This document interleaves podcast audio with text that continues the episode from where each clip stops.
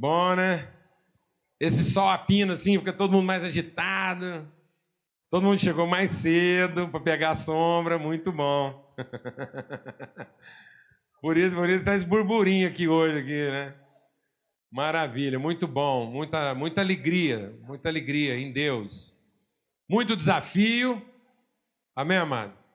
Com certeza, todo mundo está carregando aí seu desafio, seus conflitos, né? Graças a Deus.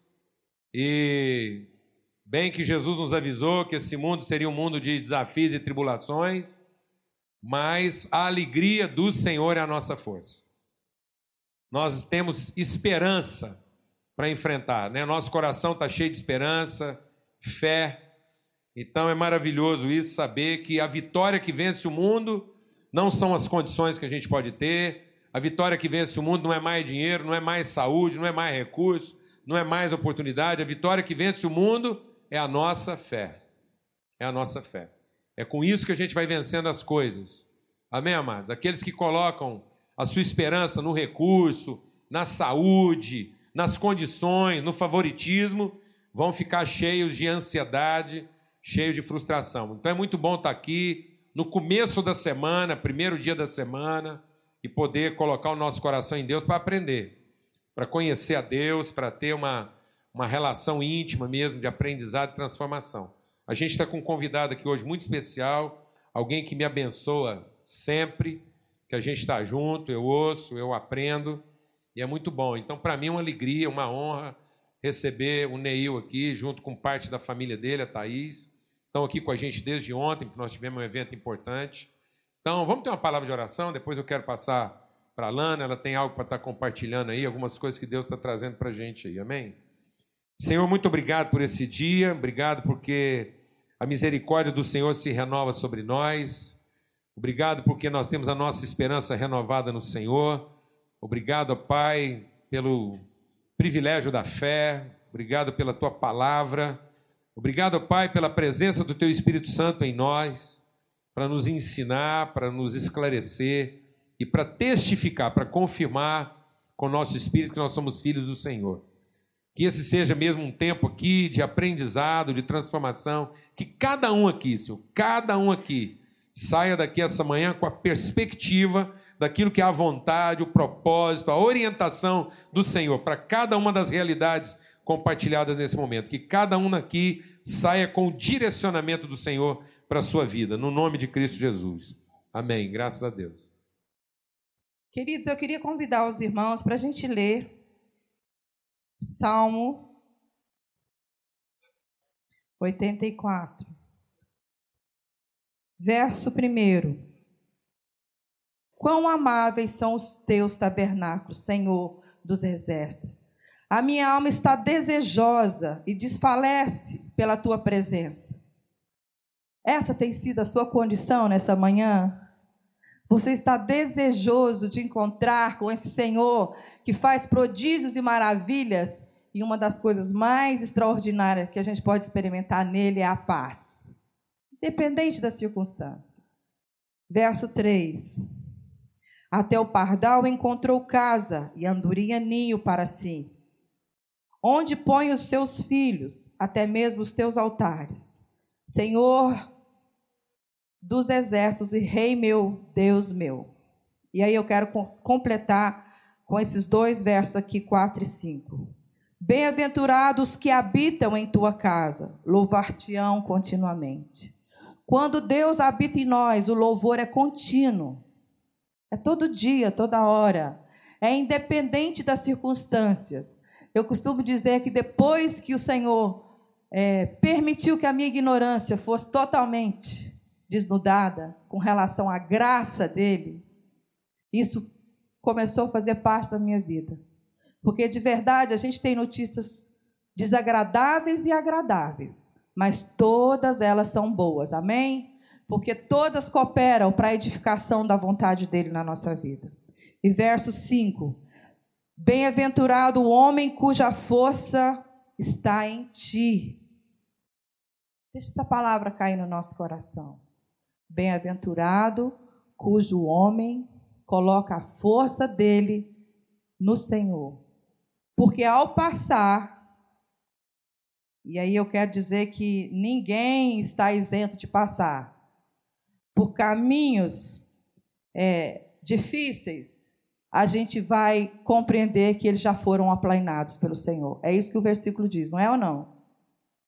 Eles encontraram os caminhos aplainados do Senhor, independente daquilo que você tem experimentado na sua trajetória. Hoje é o dia que o Senhor me fez.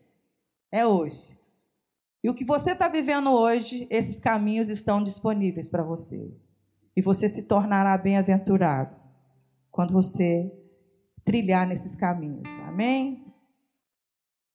Maravilha, graças a Deus. Vem cá, Neil. Neil está aqui com a Thaís. Fica de pé aí, Thaís, só o pessoal te ver. Benção. Vieram lá do Rio, estão com a gente aqui. Uma passagem rápida né, para o nosso evento aqui do Missão na Íntegra. E eu sei que Deus tem algo muito especial para nós essa manhã, para nos ensinar. E a gente deve agora aquietar o nosso coração e ouvir. Amém? Benção. Senhor, obrigado pela presença do Neil, da Thaís. Obrigado, Pai, por essa manhã que o Senhor preparou para nós. E que o nosso coração, que o nosso coração seja silente, diligente, que o nosso coração seja aprendiz, ó Deus, daquilo que teu Espírito quer revelar para nós aqui agora, no nome de Cristo Jesus. Amém. Bom dia, bom dia, amados. Quero saudá-los com a graça e a paz do nosso Senhor Jesus Cristo. Amém? A alegria estar com os irmãos. Deixa eu levantar aqui um pouquinho. A alegria estar aqui nessa terra abençoada de Goiânia e com quase todas as pessoas que eu me encontrei Está muito calor, né, pastor? Está tá insuportável, né, pastor? Eu falei, poxa, estou me sentindo assim, no próprio Rio Grande do Sul. no Rio de Janeiro, no Rio de Janeiro, essas duas últimas semanas, deu 45 graus com sensação térmica de 52. E está ruim até, até para nós cariocas, está tá, tá ruim a coisa. A nossa vantagem é que a gente tem uma aguinha lá chamada Mara e a gente mergulha. 40 graus à noite. Então cheguei aqui, o, o, o, piloto disse: quantos graus, filho? Quantos graus? 30. 31 graus, eu falei, então vamos relaxar hoje. Esse final de semana a gente vai relaxar um pouquinho, filha, graças a Deus, tá bom? Então, ah, é bom estar aqui relaxando com os irmãos e, e, e, poder ser abençoado pelos irmãos. Tivemos ontem lá um, um evento teológico, lá na, na, na SAL, lá da 90, da 90, é, estamos aqui nessa manhã e logo mais à noite a gente está lá de novo. É bom poder compartilhar com os irmãos. E a palavra que eu quero compartilhar com os irmãos, brevemente, eu quero tirar de Atos capítulo 3. E se você tem Bíblia, queria convidá-lo a abrir sua Bíblia lá, que é um texto muito conhecido dos que leem a Bíblia, dos que comungam aí da fé cristã e que fazem da Bíblia a sua, a sua regra de fé e prática que relata aquele, aquele encontro de Pedro e João que iam para o templo e se encontraram com um coxo e curaram. E eu queria tirar algumas, alguns, alguns saberes desse encontro dessas pessoas e aplicar para a nossa, para nossa condição nessa manhã, para esse, tempo, para esse tempo que se chama agora. Uh, Atos capítulo 3 diz assim: Pedro e João subiam ao templo à hora da oração, a nona. E era carregado um homem coxo de nascença, o qual todos os dias punham a porta do templo chamada Formosa para pedir esmolas aos que entravam. Ora, vendo ele a Pedro e João que iam entrando no templo, pediu que lhe dessem uma esmola. E Pedro, com João fitando os olhos nele, disse: Olha para nós. E ele os olhava atentamente, esperando receber deles alguma coisa. Disse-lhe Pedro: Não tenho prata nem ouro, mas o que tenho, isso te dou. Em nome de Jesus Cristo, o Nazareno anda. Nisso, tomando-o pela mão direita, o levantou. Imediatamente os seus pés e artelhos se firmaram, e dando ele um salto, pôs-se em pé começou a andar e entrou com eles no templo, andando, saltando e louvando a Deus. Todo o povo, ao vê-lo andar e louvar a Deus, reconhecia-o como mesmo que estivera sentado a pedir esmola à porta formosa do templo. E todos ficaram cheios de pasmo e assombro pelo que lhe acontecera. Amém, amados? Bom, esse texto ele tem falado muito comigo, Paulo, nesses, nesses últimos tempos, em função do que a gente tem percebido nesses, anos de ministério, sou pastor há 24 anos, eu sou profissional da, da área humana há mais de 20, trabalho com seres humanos em gabinete e consultório. E sou, portanto, alguém que está com gente o tempo inteiro. Gente é meu material de trabalho. A gente é o que eu sou, gente é o que a gente é. E não precisa ser profissional da área humana para perceber o que acontece com a raça humana nesses últimos tempos. Não é preciso ser profissional de nada, ah, basta que saiba se ler. Abra-se o jornal, abra-se a janela, leia. E a pergunta depois da informação e da percepção é: o que está acontecendo com o ser humano? Leia e perceba, e a pergunta certamente virá: onde é que a gente vai parar? Porque cada manhã que a gente a, a, recebe de Deus como brinde, traz consigo uma barbaridade produzida pela raça dita humana no dia anterior. É assustador. Nós estamos vivendo tempos indescritíveis, ininteligíveis. A gente vê coisas acontecendo que até mesmo Deus duvida, diria alguém. E essa essa deformação do ser humano, eu chamo de coisificação. Eu digo que a humanidade passa por um processo de coisificação, portanto, de desumanização. Eu vou é, me deformando da qualidade de ser humano para uma coisa. E quando eu me transformo numa coisa, eu olho para o outro e vejo um similar, uma coisa. E qual o problema da coisificação do ser humano? É que coisa não se ama, coisa se usa. Como disse alguém, Deus criou as pessoas e criou as coisas. As pessoas para serem amadas e as coisas para serem usadas. Porque nós mudamos. Hoje nós amamos as coisas e usamos as pessoas. Esse processo traz uma qualidade de vida para esse homem coisificado quase que insuportável, porque é um processo de deformação, de regressão de qualidade de vida, existencialmente falando, que não para nunca, porque de homem ele passa para coisa, de coisa ele passa para monstro. É um processo de coisificação e um processo de monstrificação. Bom, nós acompanhamos aí no ano passado, o mundo inteiro acompanhou. Eu, eu sou da cidade do Rio de Janeiro, eu moro num bairro chamado Recreio, mas a minha igreja fica num bairro chamado Sulacap, que fica do lado de Realengo. Todos vocês ouviram falar de Realengo no passado. Daquele rapaz que entrou naquela, história, naquela escola e estourou a cabeça de 12 crianças. Aquela escola fica a 800 metros da minha igreja. Naquela manhã, haviam 21 crianças de uma igreja naquela escola. Minha igreja tem mais de 3 mil membros. Naquela manhã, tinham três professores de minha igreja naquela escola. E a cena foi muito mais bárbara, hedionda, do que a gente possa imaginar. O Wellington, o assassino, colocava as crianças de joelho, botava o revólver na testa delas, estourava a cabeça e dava uma gargalhada. Quá, quá, quá, quá, quá. E a outra, tremendo, urinando, ele tirava na cabeça, estourava a cabeça e dava gargalhada. Alguém me perguntou, pastor, como é que um ser humano faz isso com outro ser humano? Não houve nenhum ato de humanidade ali. Foi uma coisa estourando a cabeça de outras coisas. Coisa não tem sentimento, coisa não ama. É exatamente o que nós vemos acontecer na sociedade nesse tempo presente.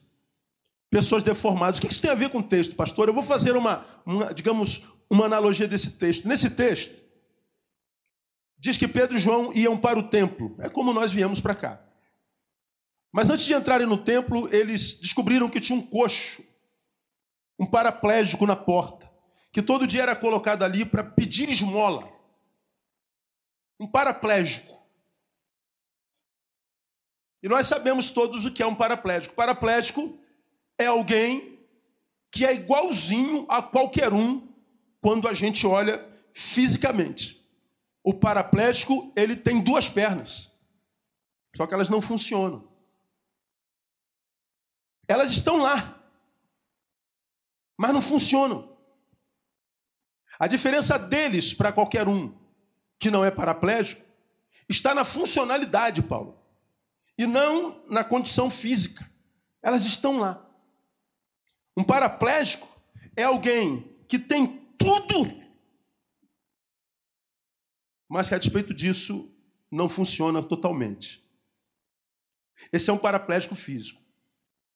Aí eu queria fazer uma, uma, um troca-troca, um, um, uma analogia. Hoje, nós vivemos, na minha concepção, um tempo de paraplégicos, só que não físicos, embora eles estejam aí, fatalidade ou não. Mas nós vivemos um tempo de paraplegias existenciais. Paraplégico é o que tem perna, mas não funciona. E o paraplégico existencial? Ele tem tudo para ser feliz. Ele tem tudo para se sentir pleno, realizado. Ele tem tudo para acordar de manhã e dizer: Yes! Glória a Deus! Mais um dia! Que bênção! Ele tem tudo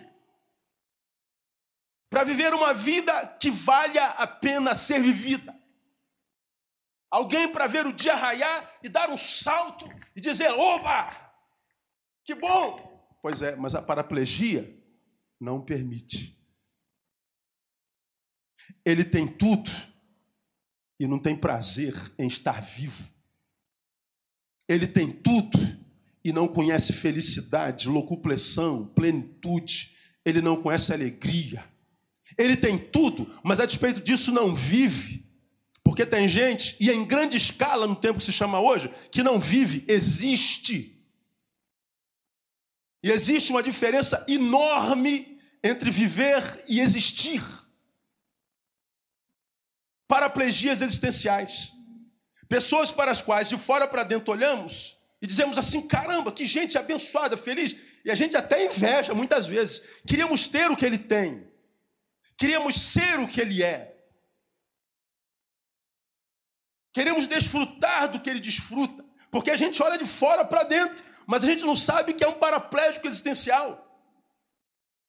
É alguém que, porque vive essa paraplegia existencial, não, não, não consegue transformar a sua existência numa vida que valha, como eu acabei de dizer, apenas ser vivida. Eu digo aos irmãos que a paraplegia existencial é mil vezes pior do que a paraplegia física.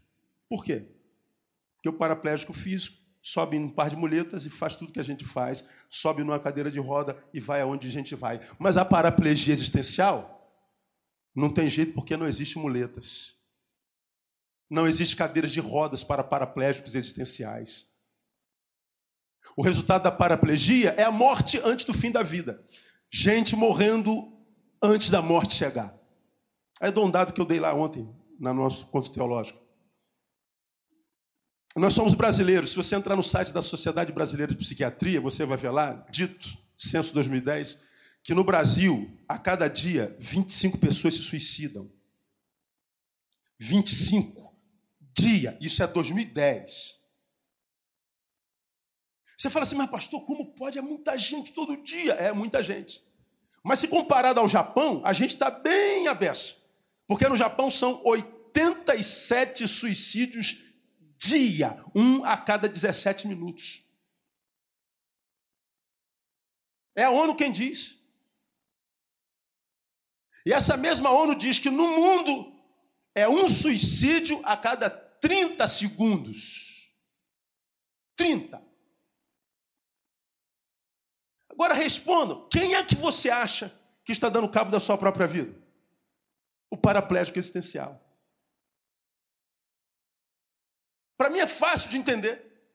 Porque quando a gente olha o suicida, e eu tenho trabalhado com ele nos últimos anos, com os pretensos e os seus familiares, a gente olha para o suicida e fala assim: pô, esse cara é alguém que matou a vida porque ele não a amava. Não, não. O suicida, quando se mata, ele não quer matar a vida, ele quer matar a dor, ele quer matar o vazio, ele quer matar a doença que há dentro dele. A gente olha para o suicida e fala assim: ah, ele quer morrer nada. O suicida não quer morrer nada. O suicídio não é um grito desesperado pela morte, quero morrer, gente. Não, é, é o contrário, é exatamente o oposto. Eu quero viver. Só que eu não consigo. Então eu prefiro morrer. O suicida ensina que pior do que a morte é a ausência da vida. Eu prefiro a morte à não vida. Porque na cabeça do paraplégico existencial tem tudo, cara. A mulher está bem, saudável, linda. O filho está na faculdade, maravilhoso, lindo. Dinheiro nem se fala, eu já viajei o mundo inteiro. Eu tenho tudo. Eu estou aonde eu sempre quis estar. E aqui eu sou infeliz. Aqui no texto nós estamos diante de um paraplégico existencial, mas na vida cotidiana nós estamos diante de, de, um, de, um, de, um, de, um, de um paraplégico físico. Na vida cotidiana nós estamos diante de, um, de paraplégicos existenciais. Essa paraplegia ela tem feito com que muita gente olhe para a vida e julgue a vida como sendo um castigo de Deus para ela. E não é. Deixa eu falar para vocês, irmãos, diante de Deus, o que sentado aqui senti do Espírito Santo no meu coração. Eu entrei nesse lugar. Eu senti um peso na minha alma tão grande. Como quem sente que há pessoas aqui sentindo dores, mas dores tão profundas, tão profundas, que já estão pensando dar cabo da sua própria vida. Eu sentei aqui e senti lágrimas no coração, como quem tivesse sentindo a dor de gente aqui nesse lugar, senti peso de dor. Não sou dos mais espiritualistas, dos mais é, é, é, sensacionalistas da fé, não tem, tem pouco a ver com isso, sou muito pé no chão, sou muito racional, creio numa fé que me leva ao céu, mas sem tirar meu pé do chão. Creio na ciência que finca meu pé no chão, mas que não me impede de chegar ao céu. Então eu creio no equilíbrio. Mas sinto dores nesse lugar. E quais são as piores dores? Aquelas que a gente não pode compartilhar. Aquela que nosso marido nem imagina que está em nós, que a nossa esposa, Paulo, sequer pensa que possa passar pelo nosso cotidiano. Essas são as piores. Mas são essas que têm matado gente antes da morte chegar. Portanto, nessa manhã, eu digo para vocês: essa manhã para mim, Paulo, é uma manhã na qual Deus está amando alguns de vocês de uma forma muito especial e que Deus está curando alguns de vocês de forma muito especial, porque Ele ama vocês e a mim de igual forma como amava quando nós estávamos muito bem, porque Deus, como ele citou um neném há bem pouco tempo atrás, nos ama exatamente assim, como filhos. Portanto, não interessa se eu acertei, se eu errei, se eu estou bem, se eu estou mal, é filho. Filho se ama pelo que ele é e não pelo que ele faz e pelo que ele tem. Deus ama você no nome de Jesus. Posso ouvir um glória a Deus aí? Ele nos ama.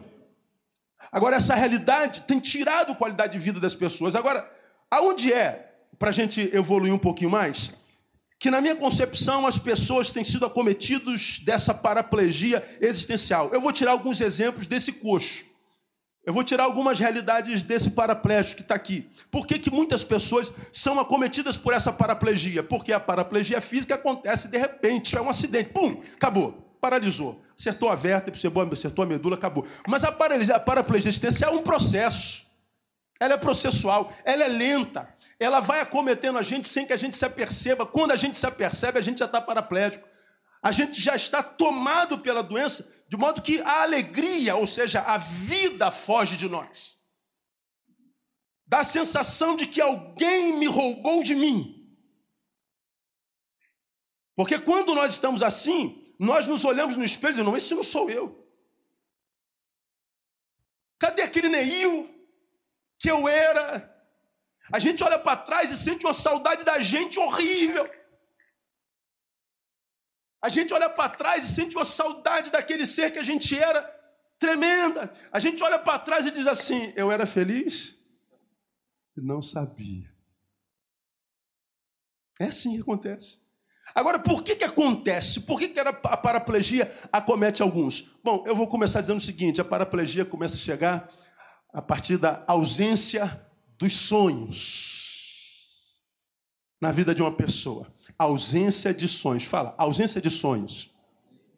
É assim que a gente começa a adoecer, Paulo. Como disse o poeta, a gente não morre quando a morte chega, a gente morre quando os sonhos se vão. Tem isso no texto? Tem. Veja a realidade desse paraplégico. Diz o texto que ele é, é, era carregado um homem coxo, a, a qual todo o qual todos os dias punham a porta do templo. Todos os dias. Qual o teu projeto para hoje? Ah, hoje eu vou para a porta do templo de esmola. É legal. E amanhã? Ah, amanhã eu vou para a porta do templo de esmola. E qual o projeto daqui a semana? Ah, eu vou para a porta do templo.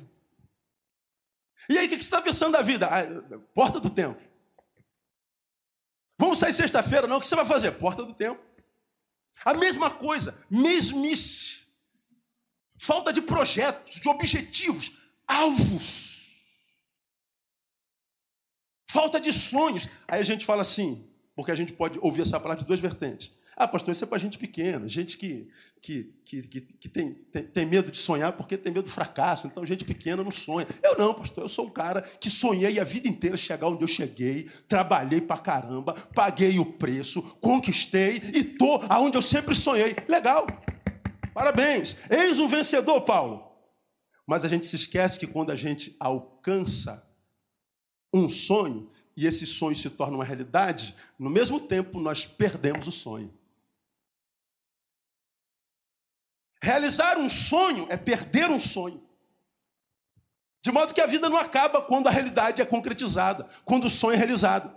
Porque se a gente não se aperceber, nós somos acometidos por essa paraplegia. Percebam, imaginemos nós que meu sonho é chegar naquele microfone.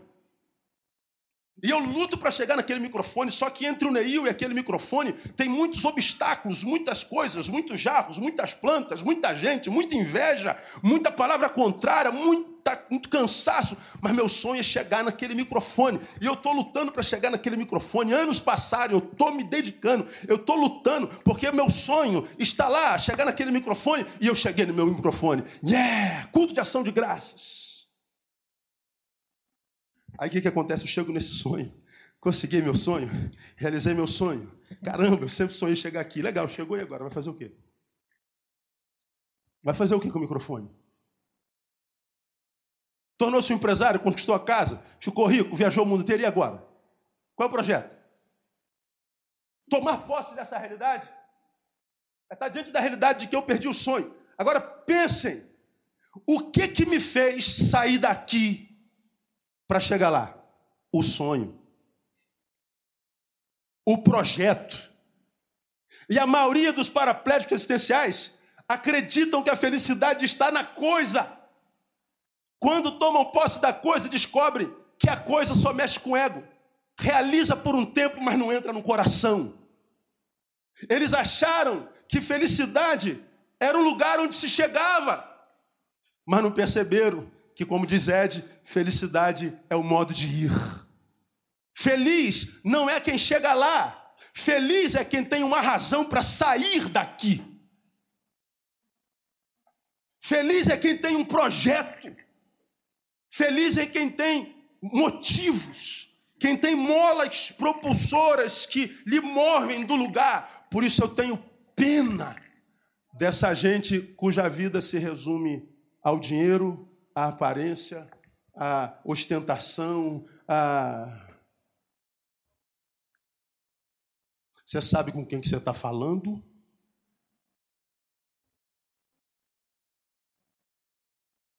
Eu posso estar falando com um doutor infeliz, um milionário miserável, uma miss mendiga, uma mendiga miss.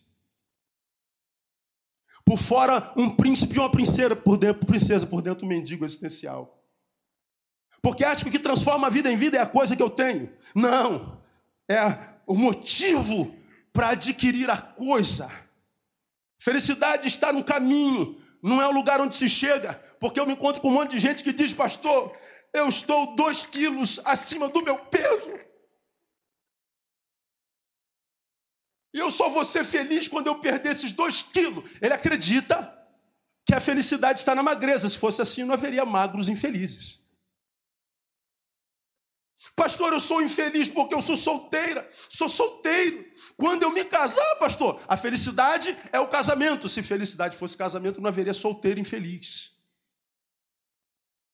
Não, pastor, porque eu sou duro, pastor. Eu ganho salário mínimo, pastor. Quando eu ganhar 200 mil por mês, pastor, aí eu vou ser feliz. Se fosse assim, não tinha rico infelizes. Quer ver um dado da ONU?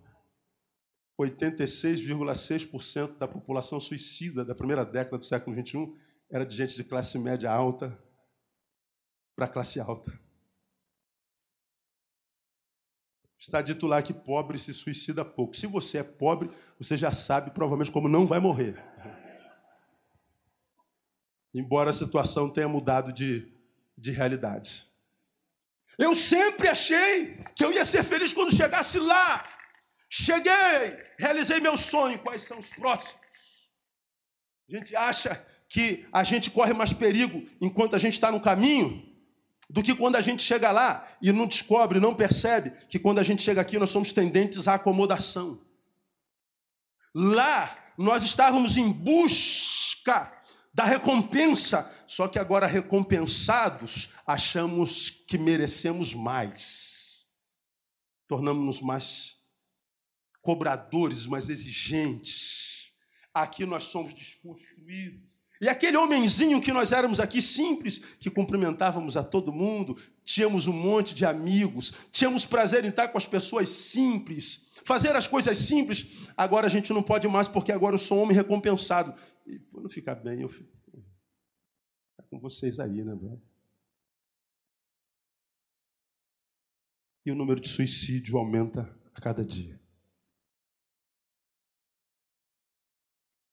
A ausência de sonhos e projetos. Agora, por que, que as pessoas têm parado de sonhar, irmãos? E tem vários motivos. Eu encontro com garotos de 17 anos que não acreditam mais, pastor, não dá mais para mim. Como, cara? Você nem começou. Há três meses atrás, acompanhei uma família cujo filho único, de nove anos, se suicidou. Nove. Nove anos. Bullying. Nove anos. Aí a pergunta que se faz, pastor, como é que uma criança de nove anos se suicida? E analisando uma criança, a história, o histórico de uma criança de nove anos se suicidando, nós somos tentados a imaginar que a vida é insuportável já no início dela. Está vendo, pastor? A vida é injusta, é insuportável. A vida é um castigo. Uma criança de nove anos já não está suportando. Essa é uma vertente, mas pode ter uma outra vertente se eu não aprender a lidar com as demandas dessa vida, com as adversidades dessa vida, com as armas corretas, eu posso chegar ao fim desse garoto mesmo tão cedo. Porque a felicidade e a realização de uma vida não está em nos livrarmos das adversidades, dos problemas, mas nos capacitarmos para lutar e vencê-los. É nisso que se resume a vida. Problemas todos nós temos. E nós precisamos voltar ao sonho, voltar, portanto, àquilo que nos dá força necessária para sair daqui.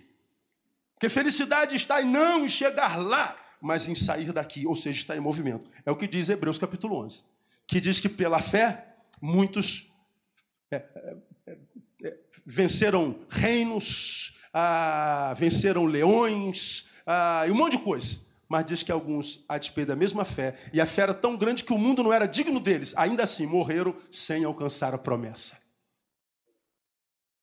Se eu tenho uma razão para qual viver, pela qual viver, se eu tenho uma razão que me tira do lugar, chegar lá já não é mais tão importante, porque felicidade não é o lugar onde se chega, é o jeito como se vai. Feliz não é quem chegou lá, é quem tem razão para sair daqui. E o que, que me faz sair daqui? O sonho. Ora, o que, que nós estamos vivendo nessa exata hora, nessa, nessa linda manhã? Estamos vivendo a realização de um sonho. Ontem à noite nós estávamos sonhando. Neil, você vai pregar nos dois cultos ou só num? Eu falei, o que, que você acha? Não, prega nos dois. Aí a mulher tem sempre a palavra de sabedoria, não prega só no segundo, porque ele pregou à noite e viajou o dia inteiro, tal. Aí eu, lá conversando sobre estar aqui nessa manhã, não, nós estávamos sonhando. Qual era o sonho de ontem à noite? Estar aqui de manhã. Qual era o teu sonho de ontem à noite? Vir aqui de manhã. Você está aqui porque tinha um sonho. E o sonho realizou. Agora, quando eu paro de sonhar, a minha vida paralisa. Eu não morro quando a morte chega, eu morro quando os sonhos se vão. E aqui eu cito outro poeta que diz assim, ó: nem todo sonho se torna realidade. Não há realidade que não tenha nascido de um sonho. Vale sonhar de qualquer jeito. Mas que garantia eu tenho que vai se transformar em realidade, pastor? Nenhuma. Mas uma coisa eu te digo: você não vai permanecer onde você está, nem quem você é, porque esse sonho vai te tirar do lugar no nome de Jesus. Projeto. Planeja ser melhor do que você é. Planeja fazer mais do que o que você tem feito. Planeja abençoar mais do que você tem abençoado. Porque abençoado, bênção, precisa, é, quando estamos diante dela, é, fazer uma pergunta: bênção, ter ou ser? Vamos para a igreja evangélica contemporânea, mamonizada, é ter. Bênção ter. Bênção possuir. Bênção angariar. Bênção amelhar. Só que no evangelho de Jesus, bênção não é uma coisa que eu tenho a priori, é uma coisa que eu sou. Falei sobre isso ontem lá no nosso encontro teológico. Vivemos uma geração de gente que quer ser abençoada. E por isso estão sempre esperando que Deus faça por elas o que convém a elas fazerem por si mesmas. E porque não fazem por si mesmos, imaginam que foi Deus que não fez e se decepcionam com Deus. Decepcionar-se com Deus acabou, porque com os homens nós já estamos decepcionados há muito tempo. Agora, quando a gente diz Deus me abençoe, nós estamos falando de uma coisa que é mais do que fazer de mim alvo da sua graça. Quando eu digo Deus me dar, eu estou falando com Deus, Deus, faça mais do que me conceder. Ser abençoado é muito mais do que isso. Como exemplo fiquei ontem. Vamos imaginar que a minha carência seja a, a, sede, eu estou com muita sede. Deus, abençoa o teu servo, abençoa o teu servo, descedendo o teu servo. Deus, eu estou com muita sede. E a água chegou.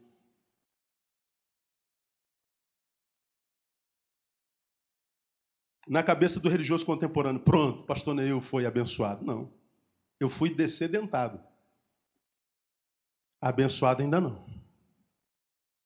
Eu não me torno abençoado quando a graça chega. Sobrou água, sim ou não? Bom, para a sede que eu tinha, a água que eu bebi foi suficiente. Sobrou água? Sim ou não? Pois bem, como eu sou um ser inserido, como eu sou um ser que conheço e quero fazer diferença, a minha necessidade foi suprida, mas eu sei que tem gente do meu lado que tem sede. Eu tenho água. Aí eu compartilho a água. Agora eu me tornei um ser abençoado. Enquanto eu estou fazendo isso aqui, eu estou sendo descedentado. Agora, me tornar um abençoado, eu sou aqui. É quando eu compartilho o que Deus me deu. O que, que acontece com a maioria dos crentes que eu conheço? São pessoas que receberam o que precisavam, mas não compartilharam com ninguém. São pessoas que chegaram aonde pediram que Deus os levasse, mas lá não ajudou ninguém a chegar lá também.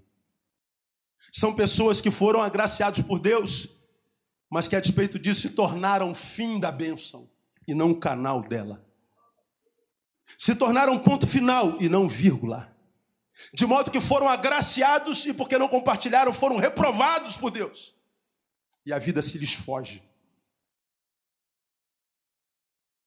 Quando é que Deus abençoa alguém? Quando esse alguém reconhece que dele recebeu o que precisava, mas que tem projetos, sonhos, de ser uma bênção, porque ele já tem uma bênção. Falamos da filhota que passou na universidade. Para que, que você fez? Jornalismo. Jornalismo. Muito bem. Aí ela pode imaginar que Deus a colocou lá na faculdade de jornalismo só para se transformar numa nova Sandra Nemberg. Para ficar famosa e ganhar dinheiro, não. A bênção vai ser bênção quando você usar o seu jornalismo para abençoar alguém. Ah, Deus me fez médico, psicólogo. Ora, eu não sou transformado nisso para viver só para o meu umbigo.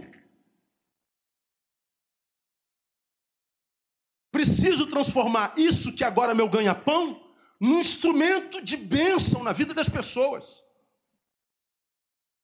Preciso ter projetos que vão além dos capitalistas.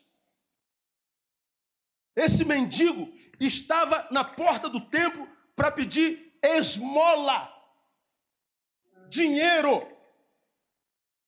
Pedro e João, porque eram abençoados, olham para ele e diz: Cara, o que você imagina precisar não é o que de fato você precisa. Você está aqui recebendo esmola há quantos anos, meu? E vai ficar aí até quando? Eu não tenho prata nem ouro. Imagina a decepção do mendigo. Oh, então não vem com papo, não, brother. Eu quero é dinheiro. Não, não. Eu não tenho prata nem ouro. Mas o que eu tenho eu vou te dar. E você vai ver que depois que tiver o que eu tenho para você, você nunca mais pede esmola, porque teu senso de valores muda. Pedro e João não tinham dinheiro, mas eram abençoados para curar um homem. O homem, quem sabe, tinha dinheiro, mas não tinha dignidade para olhar para cima. Deus traz você aqui nessa manhã que está cheio de interrogação na cabeça, cheio de dúvidas, querendo entender a aparente ausência de Deus, frieza de Deus, como se Deus tivesse icebergizado diante de você, não se move. Deus me abençoa. E por que você não faz? Porque Deus está perguntando: você quer que eu te abençoe? Quero. E você é bênção na vida de quem? Você quer que eu responda as suas orações? Quero. E você? É resposta de oração na vida de quem? Por que exiges que eu faça por ti o que você não faz por ninguém? Quais são teus projetos? Porque se você entra no meu aposento com os teus sonhos, com os teus projetos, pede-me e eu te abençoarei. Agora, se você me pede e diz é para mim, eu serei o fim da bênção, ele estaria fortalecendo o teu egoísmo, aumentando as tuas cadeias, ausência de sonhos e projetos. A minha oração, meu tempo acabou. Esses outros dois tópicos eu prego na próxima vez que eu vier.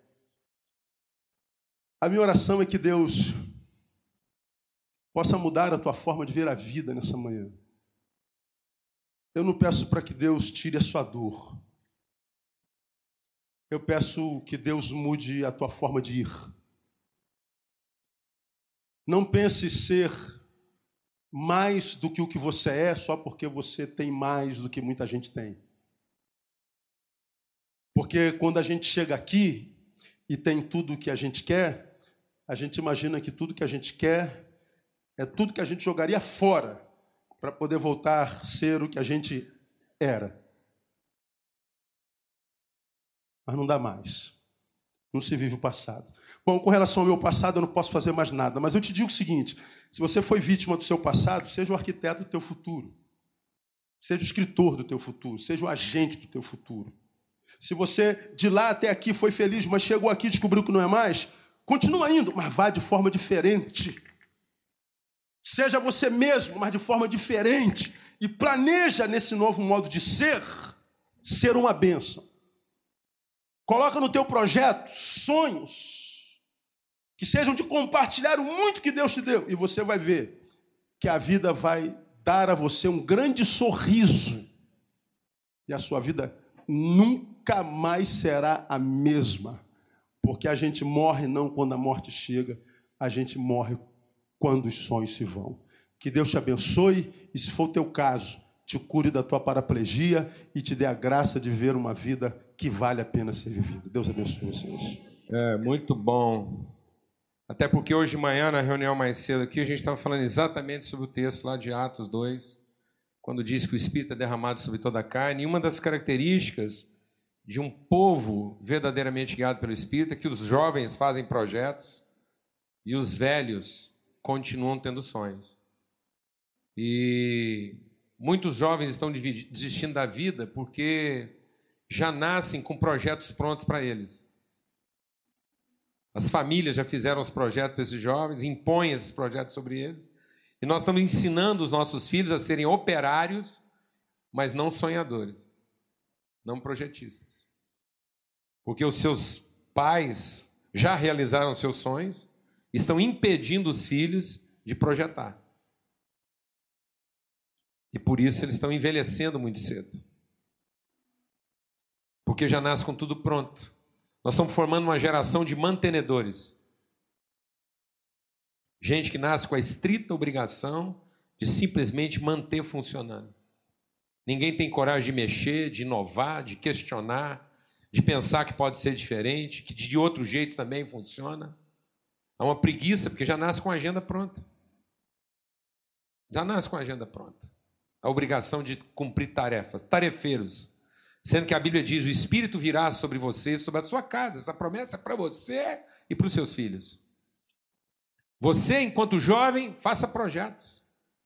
E quando tiver velho, continue tendo sonhos. Por que, que não são projetos, são sonhos? Porque às vezes você não vai ter tempo de realizar se já é velho. Tem sonhos hoje na minha vida, eu continuo sonhando. E eu sei que eu não vou ter tempo. Eu fico falando, não, eu estou sonhando para quem vier depois, mas eu estou sonhando. Aí me deixa dar um testemunho aqui, vem rapidinho. Tem uma, uma, uma ovelha na minha igreja, uma jovenzinha de 92 anos. Montilha tinha 85 anos. Pasmem, 85, ela entra no meu gabinete. Pastor, eu, eu vim compartilhar uma bênção, pastor. Vim compartilhar uma bênção. 85. Pastor, comprei meu terreninho, vou construir minha casa. Eu falei, ah, não é possível. 85 Ela mora com as filhas. Ela falou, vou, comprei meu terreninho, vou construir minha casa. Pô, na minha incredulidade, eu falei, meu Deus do céu, 85, ganhando os salários mínimos dela, vai acabar a casa com 120, já morreu, não, não dá. Mas lógico que a gente vai sonhar com a velha. Porque vê essa palavra, os velhos sonharão. E ela comprou o terreninho dela. Eu quero que o senhor vá lá e abençoe meu terreninho. Eu fui lá no, no dia seguinte de manhã, vou, eu quero conhecer o terreninho dela. Irmãos, aos 87 anos ela acabou de construir a casinha dela. Quando ela construiu a casinha dela, mora sozinha. Hoje ela tem 92 anos, anda com a bengalinha dela, os filhos estão sempre lá. E, e ela mora na casinha dela. Eu não sei quanto tempo de vida ela tem. Mas depois de velha, sonhou e realizou o sonho. Porque o, faz, o que faz a vida a vida é ter razão de sair de onde está. E quando a gente perde essa razão, não interessa onde a gente esteja, ali a gente vai ser infeliz. Então sonha. Olha, o Salomão, que foi o homem mais sábio do mundo, na velhice se corrompeu porque achou que tinha realizado tudo que podia realizar e não tinha mais nada para sonhar. Se corrompeu. O pai dele morreu velho e sonhando que alguém iria realizar aquilo que Deus prometeu para ele. Amém, amados? Em nome de Jesus. Vamos todo mundo ficar de pé, vamos ter uma palavra final de oração aí, agradecendo esse tempo maravilhoso juntos. Graças a Deus.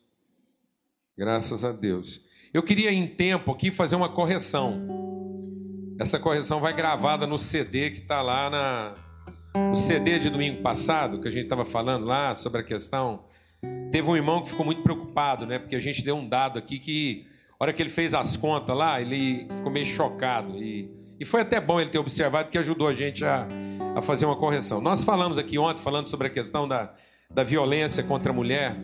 Domingo passado a gente disse que no ano de 2011, no ano de 2011, entre janeiro e outubro de 2011, haviam acontecido é, 40 mil mortes por atos violentos no Brasil.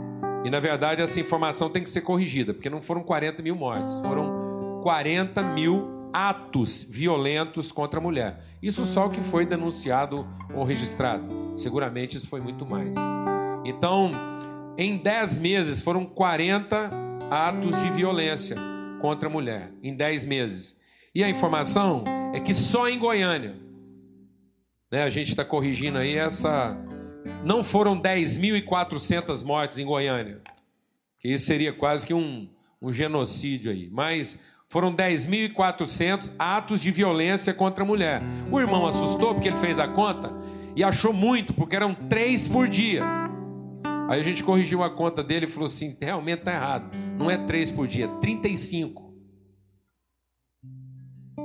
35 atos de violência contra a mulher na nossa cidade. Né?